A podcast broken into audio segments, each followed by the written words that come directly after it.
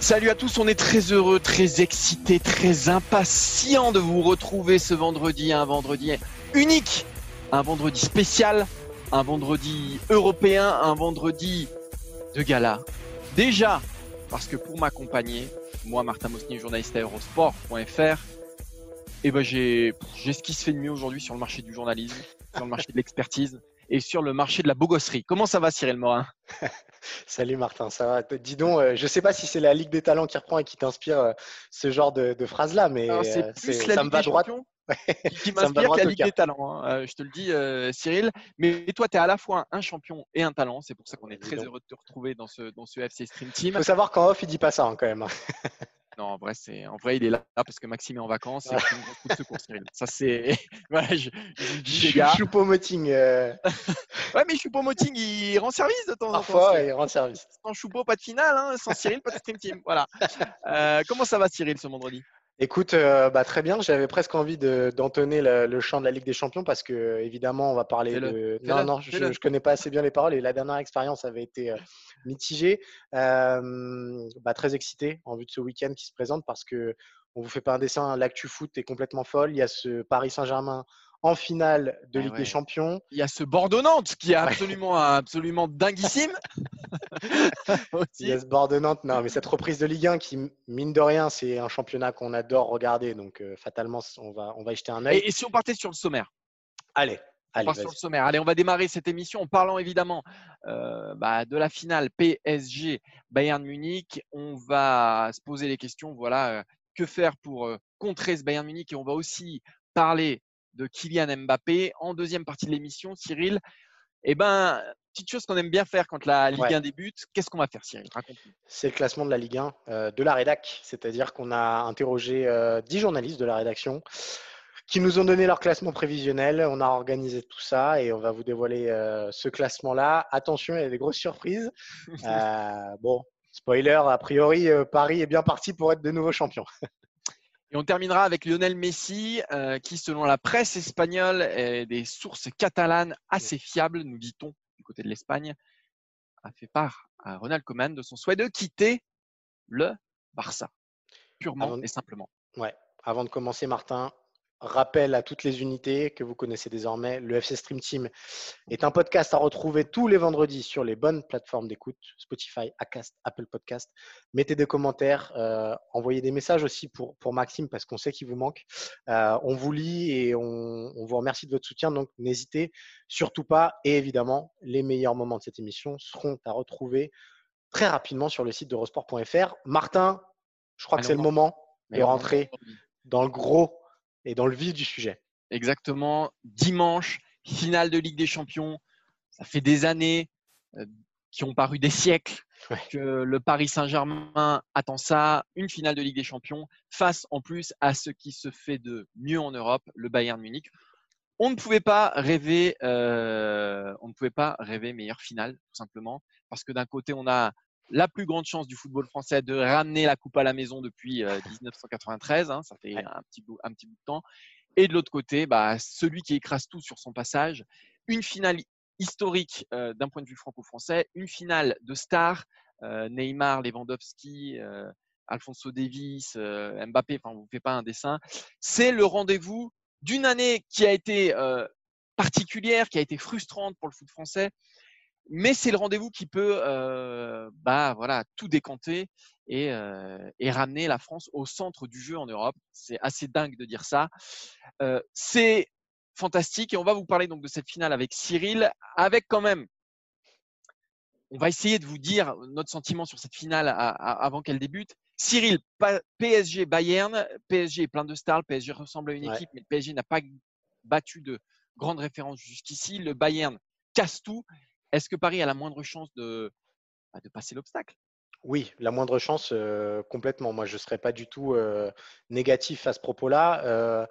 On a vu finalement, paradoxalement, ce Bayern, alors trembler, c'est un bien grand mot, mais en tout cas, pas être hyper serein pendant son premier quart d'heure face à l'Olympique lyonnais. Et ça, ça doit donner des idées au Paris Saint-Germain. moi, je vois plusieurs conditions sine qua non pour réussir cette, cette finale pour le Paris Saint-Germain. Alors, fatalement, on va beaucoup parler du trio de devant, Di Maria, Mbappé et Neymar. moi, c'est un autre trio que j'ai envie de mettre en avant, c'est le trio défensif primordial du Paris Saint-Germain, Thiago Silva, Kimpembe et Marquinhos en sentinelle. Je pense que la réussite de ce Paris Saint-Germain-là passera d'abord par la solidité de cet axe-là. On a vu que si Lyon a autant posé de problèmes au Bayern, c'est parce que d'abord, il a réussi à être euh, costaud derrière. Et c'est tout le paradoxe de ce Paris Saint-Germain-là, c'est que sa puissance, elle est de feu devant, mais il va falloir que ce soit pareil derrière. L'autre, évidemment, point très important, Martin, c'est que devant, il va falloir être tueur à la manière du Bayern face à l'OL. Oui, il va falloir être tueur. Il va pas falloir que Neymar euh, rate l'immanquable comme ce fut trop souvent le cas euh, en, quart ou en demi, parce que cette fois, ça pardonnera pas. Ça peut pardonner face à Bergame, ça peut pardonner face à Leipzig, euh, face au Bayern. Ce Bayern clinique, ce Bayern, ce Bayern. Alors clinique, oui et non, parce que quand même, il se procure énormément d'occasions. le Bayern Munich face à Lyon. Anthony Lopez a quand même pas fait un match dégueulasse et il a sauvé peut-être une déculottée encore plus grande. Paris aura les occasions, je suis d'accord avec toi, Ciel. Paris aura les occasions. Par Mbappé, par Neymar, par Di Maria, Paris aura les occasions. Le point central pour moi, c'est Marquinhos Müller. Euh, voir comment Paris arrive à se dépêtrer de Thomas Müller qui a été si important. Il est toujours important, même sur l'ouverture du score face à Lyon. Il n'a pas marqué, il n'a pas fait de passe décisive face à Lyon. C'est son mouvement qui déclenche, son mouvement sans ballon qui déclenche euh, bah, ce premier but euh, de, de Niabri. Euh, donc pour moi, c'est comment arriver à mettre en cage Thomas Müller. Ça sera la mission, sans doute principale de Marquinhos. Et, je pense que si tu arrives à réduire l'influence de Müller, que ce soit avec ou sans le ballon, encore une fois, je pense que tu réduis le, bah, la dangerosité de, ce Bayern Munich. Après, ça arrive de partout, euh, effectivement. Moi, ce qui me fait peur aussi, c'est la confiance que le Bayern a en soi. Paris s'est trouvé une équipe. Paris a des talents, mais mine de rien, Paris, à ces hauteurs-là, bah, ils ne sont pas habitués. Et à ces hauteurs-là, on manque parfois un peu d'oxygène. Je ne me fais pas de soucis pour Navas, qui en a gagné. Euh, je ne me fais pas de soucis pour, euh, pour Mbappé, qui est un robot, qui est un cyborg, qui a gagné une, finale de Coupe du Monde, qui, voilà, qui sait ce que c'est. Je peux peut-être me faire un peu plus de soucis pour d'autres qui n'ont pas connu encore euh, cette ivresse-là, ce côté tout ou rien ce côté, le destin qui bascule en 80, 10, en 120 minutes. Je pense que du côté du Bayern Munich, on est plus habitué à ça parce qu'on est déjà le Bayern Munich. Euh, parce que vous me direz, Alfonso Davies, des mecs comme ça, ils ne sont pas forcément connus. Thomas, Thomas Müller en a connu quelques-unes. Ouais, Manuel Neuer aussi. Ouais. Manuel Neuer aussi. Euh, Lewandowski aussi, mine de rien, même s'ils ne sont pas toujours à bout. Mais voilà. Et puis parce que c'est le Bayern Munich et qu'à côté, tu as toute une structure aussi qui te met dans, les, dans ces dispositions-là pour jouer ce genre de match. Voilà. Moi, c'est peut-être le petit avantage qu'a le Bayern Munich sur le Paris Saint-Germain qui ne se formule pas forcément sur le terrain parce qu'en termes d'individualité, tout ça, on est quand même à touche-touche. Mais voilà, ce côté-là qui peut peut-être faire la différence. On l'a vu ces dernières années entre Tottenham et Liverpool, entre l'Atlético et le Real. Il y a des équipes qui sont programmées pour gagner avec des champions parce qu'il y a un passé, parce qu'il y a tout ça derrière eux. Il reste cette dernière marche à franchir pour le PSG qui est très très haute. Je suis d'accord avec toi sur le côté. Euh, il manque. En fait, cette finale doit encore être une révélation pour le Paris Saint-Germain. Euh, effectivement, et pas pour le Bayern finalement. Et pas pour le Bayern. Ça doit être une confirmation pour le Bayern. Si on regarde le spectre euh, entier de la saison parisienne, ils ont encore jamais affronté un tel client. C'est-à-dire que c'est ce qui se fait de mieux en Europe, le Bayern de Munich. Il y a eu avant Dortmund, il y a eu avant l'Atalanta. Ouais, mais c'est faut voir la tête de ce Real là en début de saison. Hein. Euh, quand ils viennent au Parc des Princes et qu'ils en prennent trois, ils parlent pas, pas le Real. Donc ouais, ça va être très compliqué. Moi, il y a un autre motif d'espoir, Martin, et on va pouvoir euh, peut-être parler de, lui, c'est évidemment euh, Kylian Mbappé parce que euh, la faiblesse de ce Bayern-là, en tout cas défensive, elle a l'air d'être sur ce côté droit de la défense un peu pâteau, entre guillemets. Ça dépend si Kimmich joue ou non, mais on sait que Boateng est incertain. c'est peut-être le côté le moins rapide du Bayern Munich et c'est là où jouera Kylian Mbappé a priori. Donc, ah. Kylian Mbappé, ça peut être l'homme clé de cette finale. Ouais, ça sera la clé de cette finale pour moi. si c'est Pavard à droite et Zule, pas Boateng, je pense que ça va être voilà, qu'il va y avoir une vraie faiblesse à exploiter. Je me souviens du match, je ne sais pas si vous vous en souvenez, de, Benjamin Pavard en demi-finale de la Coupe du Monde face à Eden Hazard, quand ça partait dans tous les sens. Et il avait eu beaucoup de mal à le suivre. je ne sais pas si vous vous souvenez aussi de Perisic, qui avait posé de gros problèmes en finale à Pavard. Je ne sais pas si vous vous souvenez aussi de Di Maria qui avait posé des soucis aussi à, Pavard en, huitième de finale il aime pas trop ces joueurs comme ça qui vont vite. Il le connaît très bien, donc après peut-être qu'il a un avantage et voilà, il a fait je ne sais combien d'entraînements avec lui. Mais c'est vrai qu'il y a une faiblesse là peut-être à exploiter. Pavard est très bon cette année avec le Bayern Munich, mais face à Mbappé, ça va être très compliqué. Et je parlais tout à l'heure peut-être de cette euh, de cette carence du PSG pour aborder voilà ces grands matchs qui comptent, etc. Mbappé, il sera jamais impressionné par ces décors-là, parce qu'on se souvient en finale de la Coupe du Monde euh, il est programmé pour ces matchs. Au contraire, ouais, il est plutôt, ça, ça le simule plus qu'autre chose. Exactement, exactement. Il s'est révélé lors d'un France-Argentine qui était, euh, si la France perdait face à l'Argentine, ça en était terminé de Deschamps. Euh, Voilà, on tapait sur, etc. Là, c'est un peu pareil avec ce Paris Saint-Germain là. c'est un match coup près, c'est un match à qui tout double, c'est un match pour écrire l'histoire. Et Mbappé, il est toujours dans ces rendez-vous là. C'est important aussi pour Kylian Mbappé, Cyril, parce que jusqu'ici, c'est peut-être un peu paradoxal avec ce que je viens de dire jusqu'ici, mais dans les matchs, non mais c'est vrai, mais, là on parle d'une finale de Ligue des Champions, donc on est quand même sur autre chose, sur, sur, sur une tonalité différente, j'ai envie de dire. Mais sur les matchs jusqu'ici, avec le Paris Saint-Germain, face au Real Madrid il y a deux ans, mmh. face à Manchester United, il a manqué Kylian Mbappé. Il lui manque ce match encore fondateur avec le Paris Saint-Germain, ce match absolu, cette référence euh, XXL. Ouais, c'est marrant que tu précises le Paris Saint-Germain parce qu'effectivement, euh, il s'est fait un nom en faisant ces performances-là avec euh, l'AS Monaco. On ne vous rappelle pas, évidemment, cette année complètement folle et ce parcours de l'AS Monaco. Avec les Bleus, ça a été pas mal quand même non plus. Il y a l'Argentine, évidemment, qui est le symbole le plus ultime, mais sa finale, c'est aussi un modèle du genre. Avec le Paris Saint-Germain, c'est beaucoup plus compliqué, surtout quand il est un petit peu seul attaquants, en tout cas de formation euh, sur le terrain. Alors, vous me direz Neymar et Di Maria marquent des buts et évidemment euh, sont considérés à juste titre comme des attaquants, mais euh, disons que Mbappé est censé avoir un ADN un peu plus tueur que ces deux-là. il y a évidemment Manchester United au match retour où là c'est le symbole ultime. Il faut se rappeler aussi d'un autre match qui, je trouve, illustre bien ça, c'est son duel face à Khalidou Koulibaly à l'époque face au Napoli où Koulibaly l'avait mangé de A à Z. Et cette saison, bah, il y a ce match aller à Dortmund où il est seul en pointe. Alors, il y a cette passe décisive euh, qui permet à Neymar de marquer. Euh, et finalement, ça sauve son match-là. Mais il est très timide, pour ne pas dire inexistant. C'est pas plus mal que Thomas Tuchel ait retravaillé son système tactique pour le mettre à gauche, mais je trouve, je suis d'accord avec toi, qu'avec le Paris Saint-Germain, il manque, il manque ce match euh, référence XXL où il devient incontournable totalement. Mbappé, ce qui se passe là quand même, il faut se rendre compte de, la chose, c'est que si le PSG remporte la Ligue des Champions, qu'il fasse un gros match ou non, ça deviendra le plus jeune joueur de l'histoire à faire un doublé Coupe du Monde, Ligue des Champions. Je ne sais pas si on se rend bien compte de ça. Et des joueurs de moins de 22 ans, je peux vous dire, j'ai bûché tout le matin, j'ai bûché tous les effectifs des, des équipes championnes du monde. Il n'y en a qu'un qui a moins de 22 ans remportait la Ligue des Champions et la Coupe du Monde, c'est Sergio Busquets. Mais Mbappé est encore plus jeune s'il réussit cet exploit dimanche. Donc c'est dire la portée de ce qui attend euh, Kylian Mbappé, c'est dire ce qui se joue dimanche pour lui aussi. Euh, moi j'ai toujours cru très fort en lui, j'ai toujours cru qu'il avait un destin spécial euh, et la Coupe du Monde l'a montré. J'ai toujours cru que voilà, il était, il était pas fait du même bois que les autres. Pour moi, il est fait du même bois que Ronaldo et Messi, et on, on le verra plus tard parce que c'est encore un peu tôt pour le dire.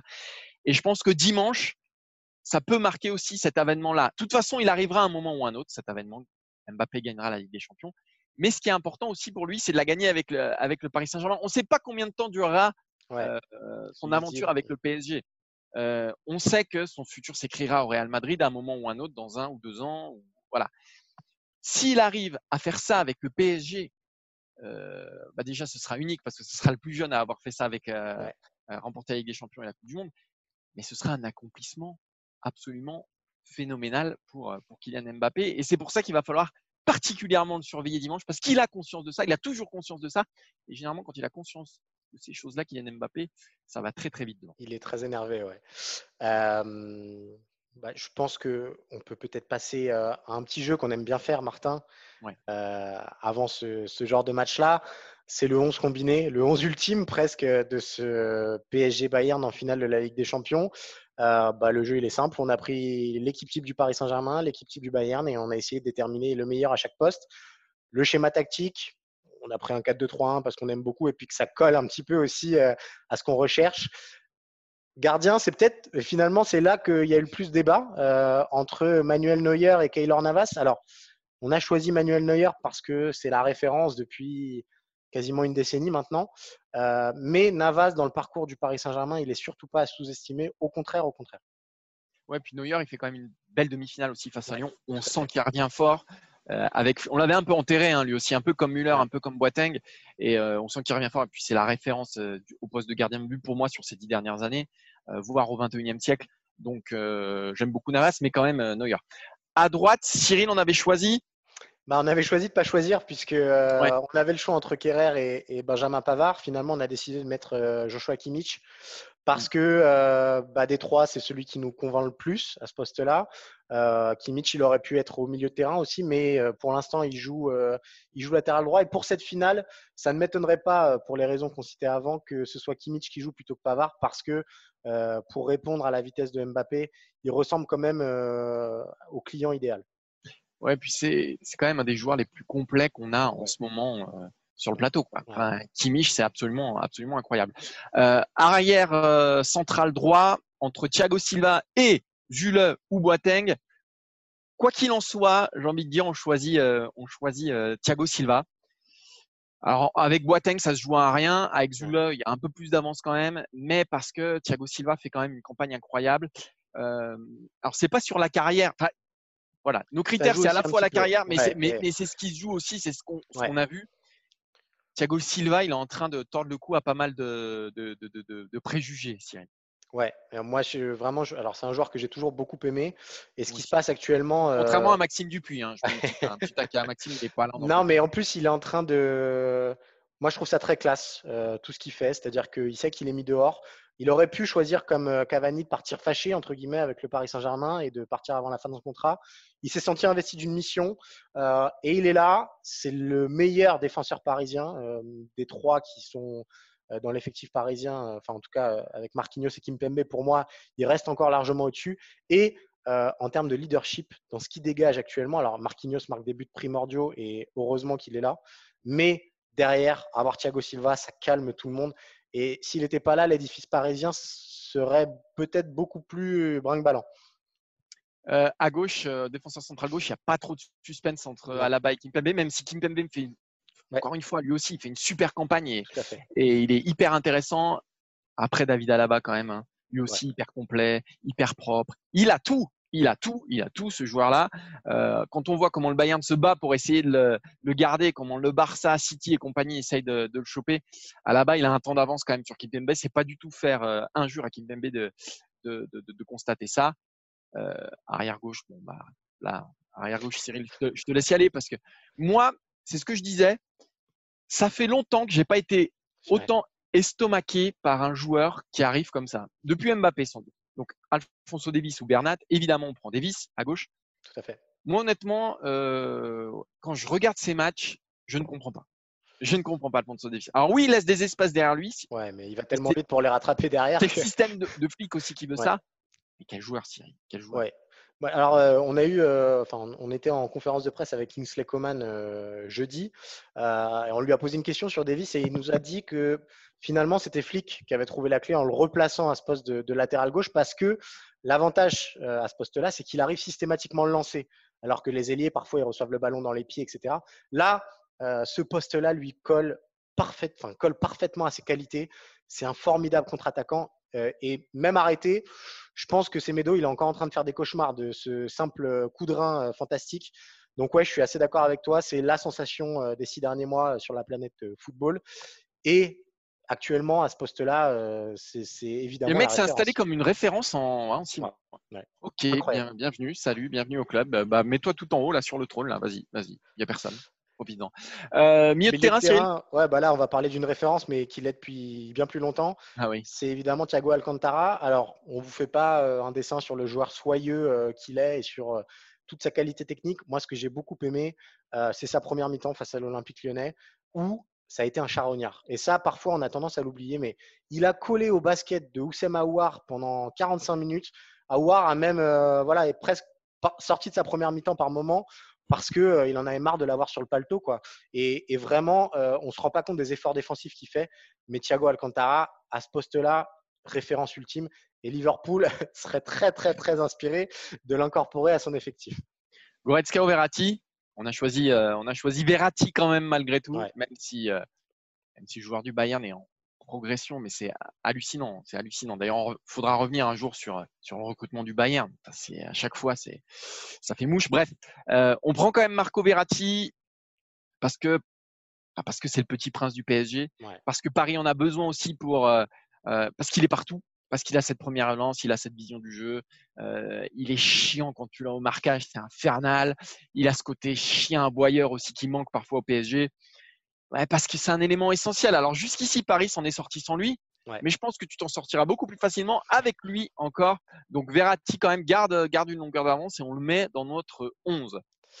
On passe aux euh, artistes, euh, Cyril? Ouais, aux artistes de devant et ce poste de d'ailier droit où là, il y a eu, c'est comme Neuer Navas, ça, c'est, il y a eu vraie discussion. débat. Entre Serge Gnabry et euh, Angel Di Maria, sur la forme du moment, et encore, Di Maria a fait une demi-finale assez incroyable. On a choisi Serge Gnabry parce que c'est aussi une des révélations. Sa saison en Ligue des Champions. Voilà, exactement. 9 buts en 9 matchs. Euh, c'est la comète qu'on n'avait pas vu venir. C'est le retour des grands ailiers du, du Bayern Munich. Et euh, bah, sa demi-finale, euh, c'est une symphonie. voilà. Je pense que Maxwell Cornet, pareil, fait encore des cauchemars de tout ça parce que pourtant, il a du coffre, Maxwell Cornet, il a de la vitesse, mais il a fait passer une première mi-temps infernale au duo Cornet-Marsal. Et voilà, il y a quand même quelque chose chez lui euh, qui sent bon le talent brut et qu'on demande à revoir. Donc voilà, Niabri mais Di Maria. Di Maria, c'est le 12e homme. Hein. C'est le 12e homme de ce 11-là parce que honnêtement, c'est dur de, le... bah, de l'enlever de ce 11. Mais bon, voilà, c'est comme ça. Euh, à gauche, à gauche, on, choisit Kylian Mbappé parce que c'est plutôt euh, là qu'il jouera. Mm. Kylian Mbappé. On a beaucoup parlé de Kylian Mbappé déjà dans cette émission, mais bah, de toute façon, on ne peut pas ne pas le mettre. On voit son entrée face à Bergame qui résout tout. Euh, alors sa demi-finale est peut-être un tout petit peu euh, en dessous, ouais. pas en dessous, mais en tout cas, euh, ça se voit moins. Voilà, ça se voit moins. Mais Mbappé, Mbappé aujourd'hui, c'est ouais, un des 4-5 meilleurs joueurs du monde. Donc on ne pouvait pas ne pas le mettre dans ce 11. Pour le coup, il n'y avait pas vraiment de discussion avec un Perisic qui n'a pas été impérial. Ou un et Coman. Coman qui a du mal à trouver sa place de titulaire sur ce Final 8. Donc voilà, Mbappé indiscutable pour mener la troupe, euh, peut-être euh, le joueur le plus impressionnant de ce Final 8 pour l'instant, c'est évidemment Neymar. Euh, incroyable son niveau. Alors évidemment, on a parlé de son efficacité vraiment problématique. Je crois que c'est 10 tirs et aucun but pour l'instant, quart et, et, demi réunis. Mais il fait tout le reste. Mais il fait tout le reste. Et moi, encore une fois, j'en reviens à cette comparaison parce que ça m'avait énormément marqué à l'époque en 2014 où euh, il prend le destin de son équipe sur les épaules et il l'assume. Bah là, moi, je, retrouve ce Neymar-là. Et c'est un leader dans ces moments-là. On peut penser ce qu'on veut du joueur et de l'homme. Ça reste un leader, pas que technique, parce que là, dans les moments où ça brûle, donner le ballon à Neymar, il fera ce qu'il faut faire. Pour moi, c'est lui qui a fait basculer le destin du, PSG. Euh, parce que l'année dernière, il était au fond de la cale et vous ne voulez pas plus entendre parler de Paris. Puis il s'est dit, allez, je me remets dedans. Je vais essayer d'entraîner tout le monde avec moi. Euh, je, vais, je vais dégager de la positivité. je vais faire des barbecues. Euh, mais ça a l'air de rien tout ça. Ouais, non, mais complètement. Ça a l'air de rien tout ça, mais pour moi, c'est lui le, vrai leader de cette équipe-là. Et si Paris en est là, c'est d'abord grâce à Neymar. Alors, ça exclut de ce 11 Thomas Müller, qui est le cerveau, l'architecte, peut-être l'un des mecs les plus importants du Bayern Munich. Mais là, entre les deux, il fallait choisir. On a choisi Neymar. En pointe, en revanche, bon, bah, il n'y a pas photo. Là, il y a, Je veux dire, si. Euh, derrière euh, Ronaldo. Au corps de Cristiano Ronaldo. S'il y a un ballon d'or à décerner cette année, euh, s'il y avait eu un ballon d'or, je pense que ça se jouera entre Lewandowski et Neymar. Donc les deux devaient être dans le 11. Lewandowski, c'est le chasseur de but par excellence. Il plante à chaque fois. Il n'est pas exceptionnel dans ce Final 8. Il n'est pas exceptionnel. En revanche, euh, sa campagne, elle est, folle. C'est peut-être le meilleur avançant du monde, hein, tout simplement aujourd'hui. Donc il était obligé de figurer dans ce 11, Cyril. Ouais, moi j'aime beaucoup sur Lewandowski sa force de caractère euh, pour revenir à la demi face à, face à l'OL. Bah, Marcelo n'a pas été ridicule pendant assez longtemps. Euh, il y a eu un vrai duel entre les deux, un peu de trash talking. Enfin voilà, tout ce qu'aime bien Marcelo. Et euh, bah, à l'orgueil, il a été planté son but sur la tête de Marcelo euh, en, le, en le laissant au sol. Ça prouve aussi que c'est quand même un champion. J'ai encore des réserves, moi, sur les énormes, énormes matchs. Et donc, pour lui aussi, la finale de dimanche sera, sera un tournant. Je pense que voilà, ce Final 8 prouve encore que. Je sais pas, j'ai encore une réserve sur lui. Mais évidemment titulaires dans ce 11 ultime qu'on vous redresse ici. Neuer, Kimmich, Thiago Silva, Alaba, Alfonso Davis, Thiago Alcantara, Verratti, Niabri, Neymar, Mbappé, Lewandowski. ça, sans problème, ça soulève euh, la coupe aux grandes oreilles. Ah, tranquillement, tranquillement. voilà, on a fait le tour euh, sur, le, sur cette finale Paris Saint-Germain-Bayern. On espère que on n'a pas été complet parce que c'est impossible d'être complet, mais on espère qu'on vous l'a voilà, qu'on vous l'a bien vendu. Je pense que oui. Et euh, ben on va quand même parler, quand même, de l'autre événement. Un représentant de la Ligue 1 en finale, il y en avait un autre en demi-finale. On va parler de notre bonne vieille Ligue 1 parce qu'on est très content qu'elle reprenne. Ouais, Martin, c'est le retour évidemment de la Ligue des Talents euh, ce vendredi. Alors, il y a un exercice qu'on adore faire chaque année à Eurosport. C'est évidemment le classement euh, de la rédaction. Ça fait toujours beaucoup, beaucoup réagir. On va présenter un classement qui englobe 10 participants. Donc, on va présenter un classement qui ne représente pas forcément ce que nous, on pense, euh, toi et moi. Il y a beaucoup de disparités dans les votes, mais c'est le classement donc de la rédaction d'Eurosport pour cette Ligue 1 crue 2020-2021, Martin, dans le monde d'après, qui termine, on va commencer par le bas évidemment, à la dernière place selon nous. Ouais, ça c'est un peu, un peu dur pour le pour le FCMS, mais c'est ce qu'on voit terminer en lanterne rouge. Moi, je pense que Diallo qui doit quitter Metz normalement euh, cet été. Désolé Cyril, je sais que tu as misé sur l'UMPG, mais normalement il doit quitter Metz en, fin d'année. Je pense que Metz aura peut-être du mal à, se relever du départ de Diallo, même si, même si ça doit être l'année de Nian. L'année, euh, voilà, il a déjà été installé pour, pour prendre sa succession. Est-ce qu'il va avoir la même efficacité? C'est une vraie question. Euh, il y a la blessure de Endoram aussi jusqu'au mois de décembre qui risque de compliquer les affaires de Metz. Hein. Endoram qui était quand même une recrue, une recrue phare. Ça dépendra beaucoup de Nian. Euh, après, il y a Wagner qui arrive, qui était très bon euh, à, Nancy. Moi, ça me paraît un peu juste, effectivement, pour, euh, pour Metz, qui en plus aime bien l'ascenseur. Et là, je pense qu'ils ouais. risquent d'avoir leur place dans l'ascenseur. On enchaîne avec le 19e et Dijon, qui a terminé 16e l'année dernière. Dijon, ils perdent quand même, mine de rien, Florent Balmont. Alors, dit comme ça, ça ne représente pas énormément, mais c'est beaucoup, beaucoup d'expérience. On sait ce que l'expérience peut signifier dans la lutte pour le maintien. Euh, Mavididi est parti à Montpellier aussi. Ils ont vendu euh, Aguerd, qui était plus ou moins prévu pour, être titulaire cette saison à Rennes. Voilà, la recrue phare, elle s'appelle Pape Diop. Euh, elle vient de Lyon. On ne sait pas encore vraiment ce qu'il vaut euh, sur toute une saison. Donc, beaucoup, beaucoup d'inconnus concernant Dijon et cette 19e place selon nous. Allez, on continue avec le 18e. Donc, à la place de barragiste, on voit Brest.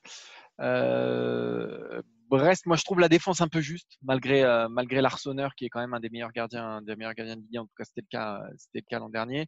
Charbonnier va enfin devoir faire sa place en Ligue 1 parce que sans un grand Charbonnier, ça va être compliqué aussi pour, euh, pour Brest. Après, si Diallo reste, pourquoi pas? Moi, je trouve le recrutement aussi assez intéressant, notamment avec Honora qui avait montré de belles choses en Ligue 2 et, même à Saint-Etienne l'année dernière.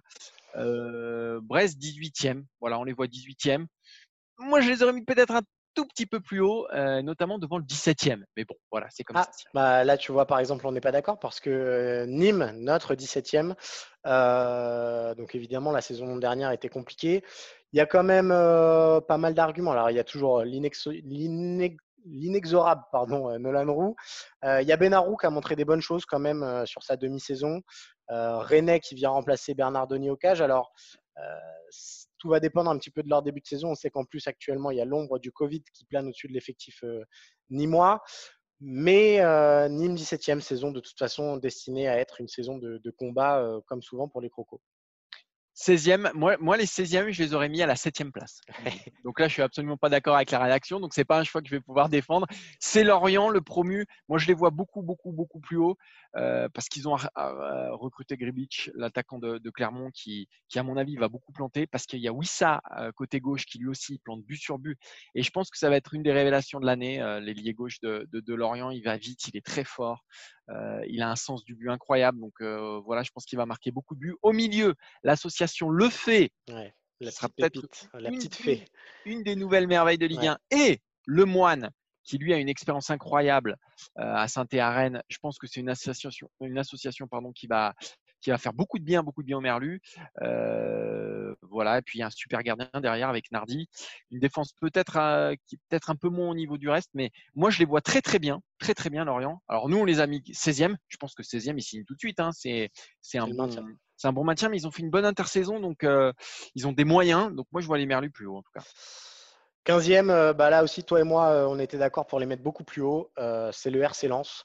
le RC Lens parce qu'ils ont recruté Seko Fofana qui a sa place peut-être dans les 3, 4, 5 meilleurs effectifs de Ligue 1, qui n'a pas rien à faire à Lens puisqu'il a choisi de venir, mais qui est le transfert surprise de cette Ligue 1 cet été. Il y a aussi des recrutements intelligents à côté. Ganago, Corentin Jean, Silla, Kakuta. Alors, sur le, sur le papier, c'est pas flashy évidemment, mais ça connaît la Ligue 1 quand on vient de Ligue 2, on sait à quel point c'est important. Donc, euh, donc voilà, et puis bah, toujours euh, ce stade Bollard qu'on est ravi de revoir en Ligue 1. Euh, donc lance pour nous deux peut-être une surprise. Le classement de la rédaction l'a placé 15e. On verra ce que les 100 et or, les 100 et or pardon, nous réservent. 14e, un club qui commence à devenir une vraie valeur sûre hein, de, de. Ligue 1, qui à chaque fois se, euh, ce ménage a un maintien relativement facile et cette année, ça devrait être encore le cas. Si en tout cas il termine 14e, c'est Angers. Alors par contre, il y a beaucoup d'agitation en coulisses. Le départ de Piqueux. Sur la pelouse, ça reste à peu près la même équipe. Euh, très dense, très costaude. Euh, après, est-ce que l'agitation, tout ce qui se passe autour, déteindra sur le terrain? On sait que c'est souvent le cas, donc c'est le danger qui guette, qui guette Angers. Pour moi, il y a une super recrue avec Bernardoni, un poste qui était un petit peu faible, celui de gardien ces derniers temps. donc, donc c'est cohérent. Donc 14e, c'est bien, c'est bien pour Angers. 13e, euh, une équipe dont on ne parle pas beaucoup, le FC Nantes de Christian Gourcuff. Euh, on n'en parle pas beaucoup parce que le groupe est finalement assez stable. Ils ont sécurisé Moses Simon qui, avait, qui a fait une très bonne deuxième partie de saison. Voilà, euh, Nantes, on ne sait pas trop quoi dire. Ils sont peut-être encore un petit peu dépendants du mercato qui va, qui va s'étirer jusqu'en octobre, notamment je pense à, Touré qui est une, pièce importante du dispositif nantais.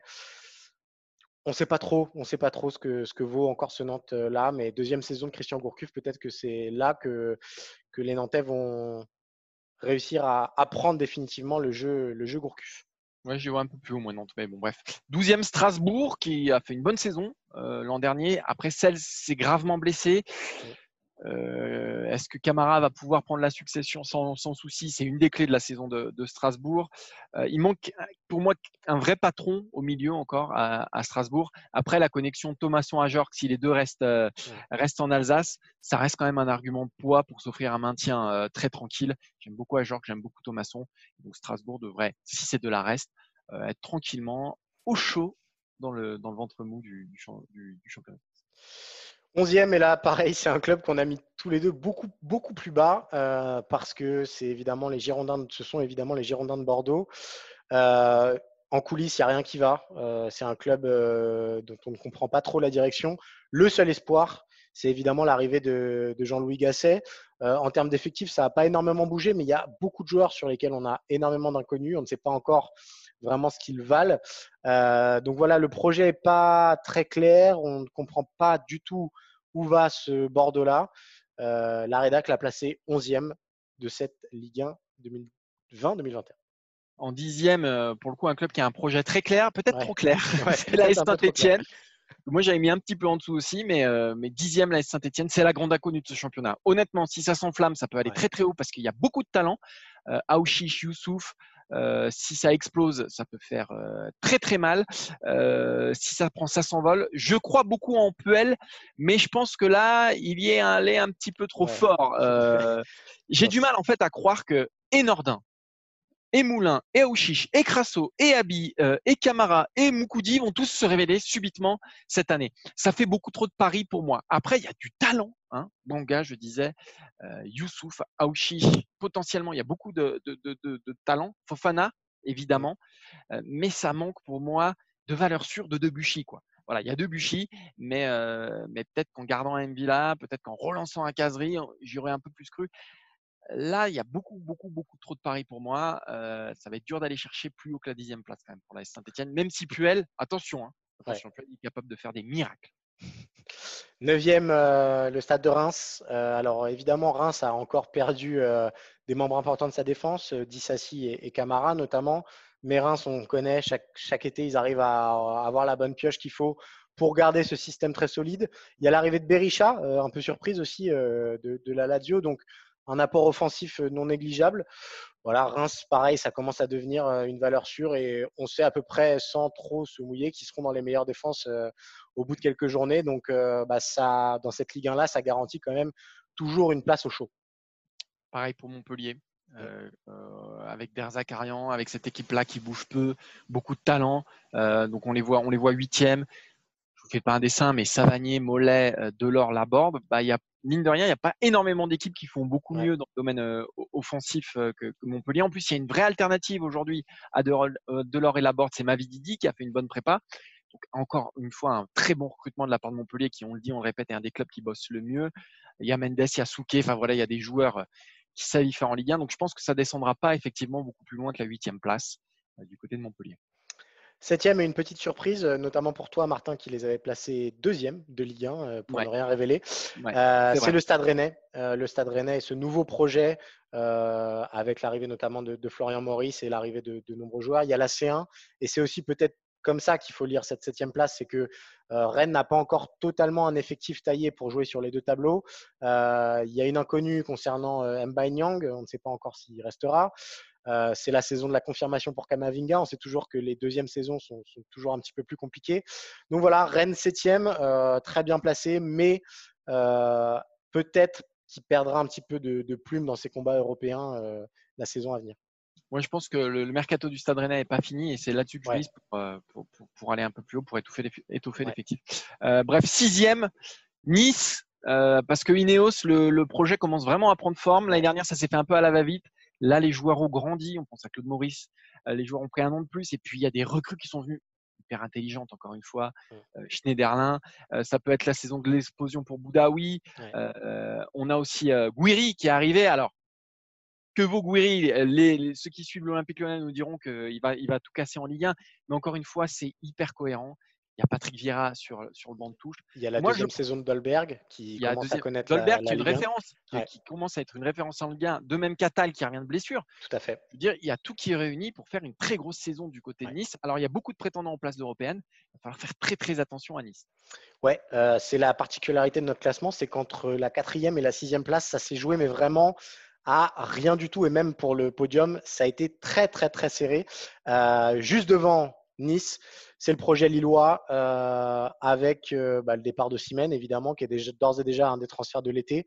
Mais il y a la garantie Galtier. Euh, quoi qu'il arrive, avoir Christophe Galtier comme coach, ça garantit toujours systématiquement quasiment une place dans les six premiers. Il y a le phénomène David qu'on a hâte de voir à l'œuvre. on nous en a décrit monts et merveilles dans Mercredi Mercato. Et vraiment, c'est un joueur a priori qui est destiné à devenir une des attractions de notre Ligue 1 un Renato qui monte aussi en puissance et qui commence à montrer ses crocs, un groupe qui se connaît, des références de Ligue 1, euh, voilà, euh, Benjamin, enfin, Benjamin André au milieu par exemple. Donc euh, bah, Lille cinquième, juste, juste, juste derrière le quatrième, Martin. Ouais, derrière le quatrième, l'Olympique de Marseille. Moi, je pense que ça va être une saison très dangereuse pour le très dangereuse, parce que je me méfie toujours déjà des saisons où on ne change rien par rapport à, à celle d'avant il y a toujours la lassitude qui guette. On sait qu'en plus, il y a un, qui a tenu sur ses épaules l'OM l'année dernière, qui est un joueur très cyclique. Je ne suis pas sûr qu'il refasse la même saison. Donc, c'est ça qui va être compliqué à Marseille, c'est de maintenir la dynamique de la saison dernière et en plus d'affronter la Ligue des Champions avec un effectif ultra étriqué qui n'a quasiment pas bougé et qui ne pourra pas bouger. Euh, en plus, l'OM n'est pas à l'abri d'un gros départ pour équilibrer les finances d'ici la fin du mercato. Donc, je pense que c'est la saison de tous les dangers pour l'OM. Quatrième, je pense qu'on a été gentil pour mettre. Il, il peut y avoir énormément de soubresauts parce que si ça se passe pas comme prévu euh, pour Villas-Boas, on sait qu'avec euh, avec Jacques-Henri Hérault, c'est ah compliqué. Donc voilà, en coulisses, c'est ça peut paraître pacifié, mais il y a encore beaucoup, beaucoup de choses sous le tapis. Si ça pète, ça peut péter très, très fort parce qu'en plus, on sait qu'à Marseille. Euh, jamais dans la demi-mesure. Hein. Voilà, exactement. Sur le podium, et euh, bah, c'est une petite surprise, mine de rien, parce que même s'ils ont Wissam Ben Yedder, on attend beaucoup plus. Pour le moment, ils ont Wissam Ben Yedder pour, le moment. Euh, c'est évidemment Monaco, troisième selon nos votes bah voilà, euh, Monaco qui a acheté Dissassi derrière, donc euh, qui espère se racheter une défense. On sait que ça a été l'énorme point faible euh, les saisons passées. Mine de rien, ils ont perdu Slimani devant, donc va falloir compenser. Moi, je suis un peu plus dubitatif. C'est pareil, ce, projet-là, j'ai un peu encore un petit peu de mal à voir où ça va. Mais effectivement, il y a l'arme, fatale Ben Yedder. troisième selon les votes de, de la rédaction d'Eurosport. Deuxième, l'Olympique lyonnais, privé de Coupe d'Europe. Et pourtant, on veut croire qu'il y a un il y a un élan qui est né du, parcours en Ligue des Champions qui a mené Lyon jusqu'en demi-finale de la Ligue des Champions. On a vu que cet effectif regorgé de talent. Reste à savoir si ces gens-là vont rester. Euh, après, à Lyon, on fait les choses très intelligemment. C'est-à-dire que même si Awar et Dembélé s'en vont, et bon, on a recruté euh, Jeffrey Nadelaide et Toko Ekambi pour prendre la succession en douceur et on aura sans doute d'autres qui viendront mmh. parce qu'il y a beaucoup d'argent qui va être dégagé de ces, ces montes-là.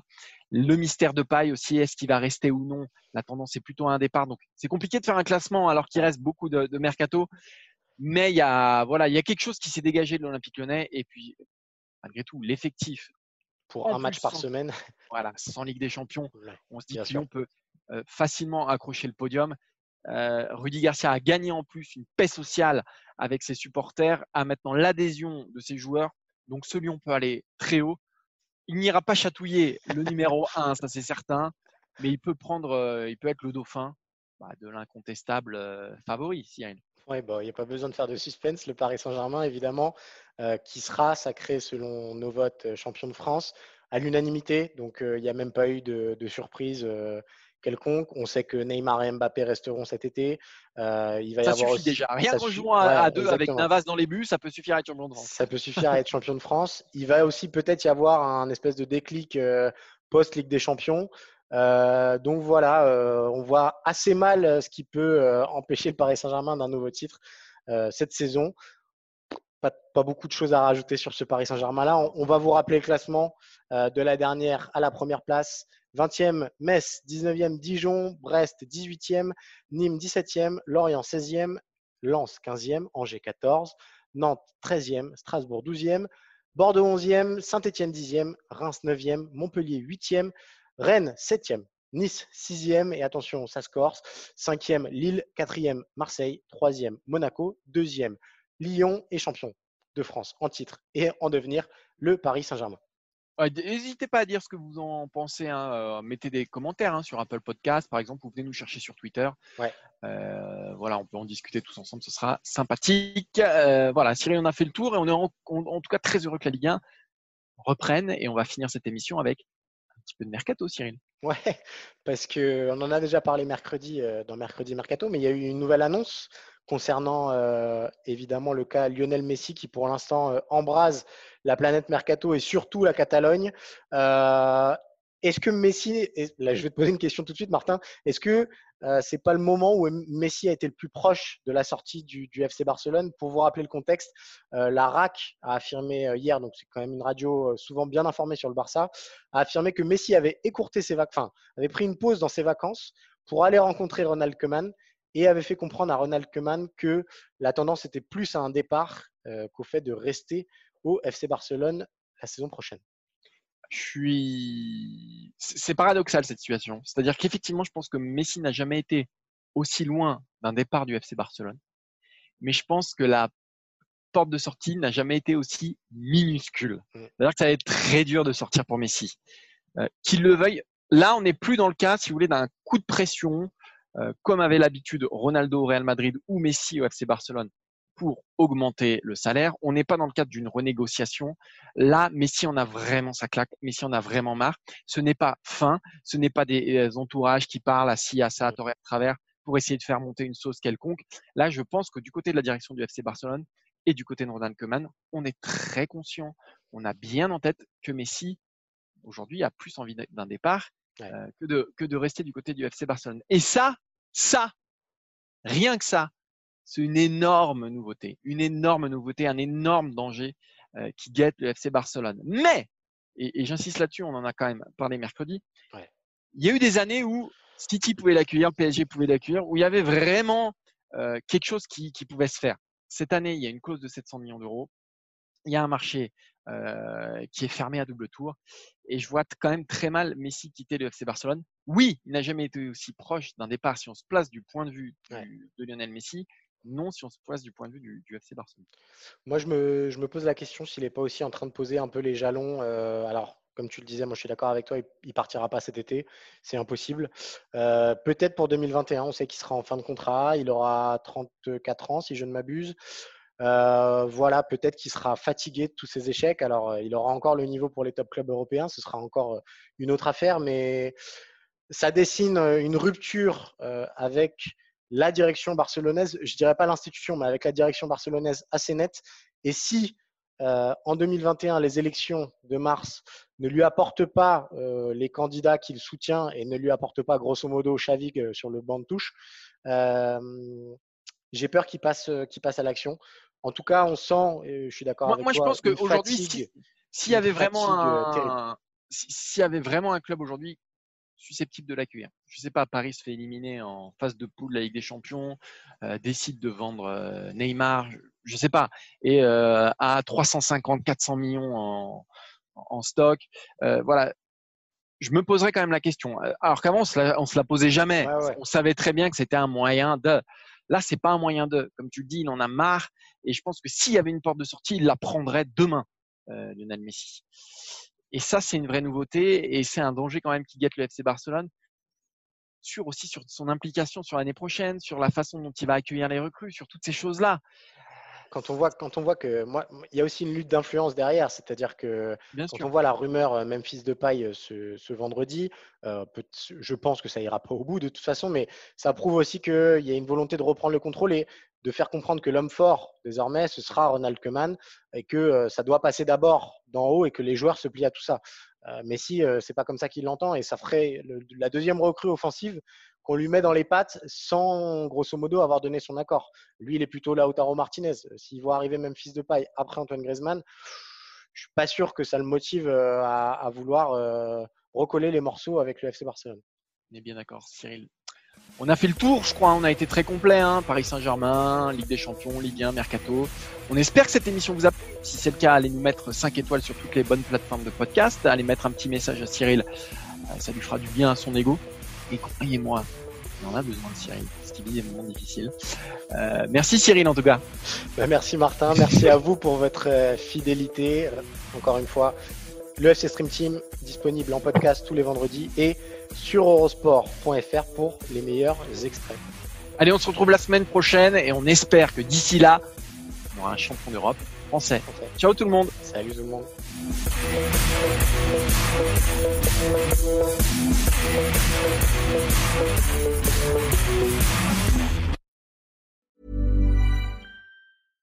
Flexibility is great. That's why there's yoga. Flexibility for your insurance coverage is great too. That's why there's United Healthcare Insurance Plans. Underwritten by Golden Rule Insurance Company, United Healthcare Insurance Plans offer flexible, budget friendly coverage for medical, vision, dental, and more. One of these plans may be right for you if you're, say, between jobs, coming off your parents' plan, turning a side hustle into a full hustle, or even missed open enrollment. Want more flexibility? Find out more about United Healthcare Insurance Plans at uh1.com.